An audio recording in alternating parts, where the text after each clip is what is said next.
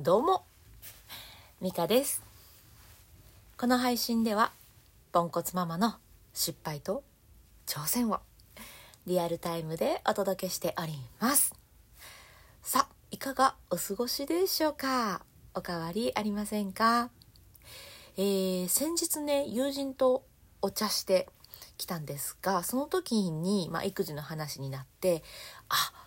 これやなっていう、まあ、発見があったので今日はそのお話ししていこうと思います。えついつい、えー無意識のうちに人の目を気にしていることがあるなっていうそういう発見だったんですね。まあ、具体的にどんな話だったかっていうと、えー子供に対して何か、まあ、叱る時注意をする時って意外とこういう時は叱っておかないあかんなって周りが思ってるんやろなみたいなところで「はいちょっと静かにしてね」って言ったりすることあるよねっていう話で盛り上がったんですね。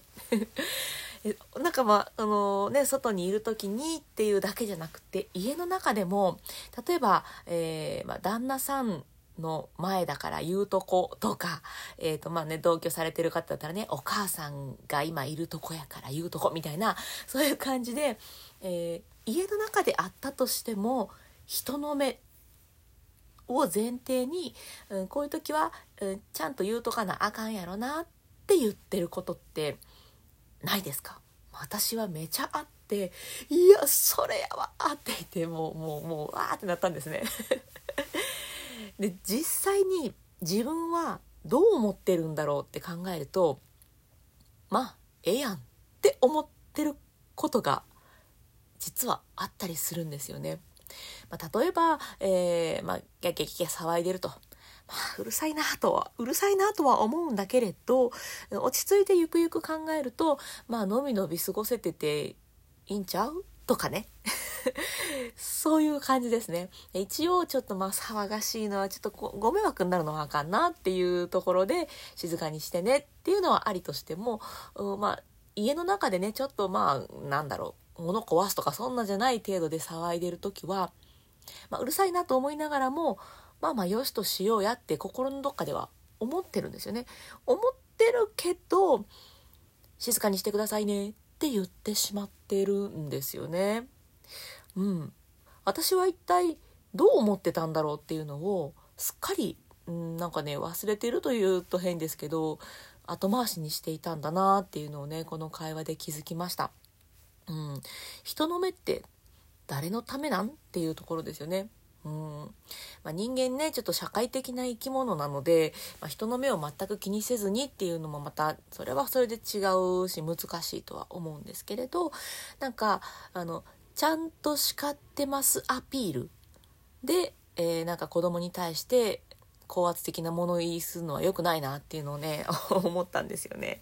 うん、このちゃんと叱ってますアピールで叱られてる方まあ、子供側からしたらもう迷惑以外の何者でも ないですよね。うん、それプラスあのちゃんと叱ってますアピールしてる時っていうのは、うん、実際自分はどう思ってるんだろうみたいなことはちゃんと考えれていない、まあ、思考停止状態だったりするんだと思うので、まあ、それはそれでね自分にも悪影響だったりするんだろうなっていうのをね、うん、なんかうんこの話をしながらいろいろいろいろ思いを巡らせておりました。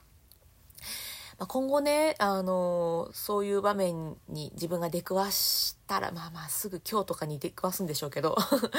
しっかり自分の中でなんか判断基準っていうか、価値基準っていうか、そういうのをね、しっかり持っておきたいなっていうのを思いましたね。うん、私は一体どう思うのっていう、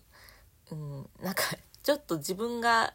余裕がないからイライラしちゃって注意するみたいな、その気分で注意することを変えてしまったりとか、まあ、気分で変わってるようじゃダメだなと そういうことを思いましたうんまあこれってね、あのーさっきも言ったんですけど価値基準って人それぞれなので私はこうとか私はこの判断はこうこうこうみたいなのは何、えーていうのかな、まあ、自分の中ではあっていいと思うんですけど人にそれを求めるのはややっぱ良くないし、まあ、いろんな人がいていいよねと。まあ、家族でも私はこれ許せるけど旦那さんは許されへんとか旦那さんはここはすごい許せるけど私はそこちょっと認められへんみたいなそういうのって多分あると思うんですね。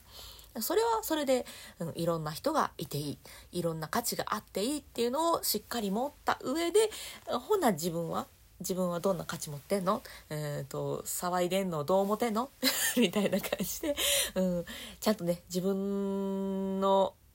考え方、うん、をしっかり見てあげつつで相手の価値も大事にしつつ、えー、そんな人になれたら素敵だよななんて思った。そんなエピソードでございました。なんかね参考になったら幸いです。ということで、えー、最後まで聞いてくださってありがとうございました。今日も充実の一日にしていきましょう。それでは、また。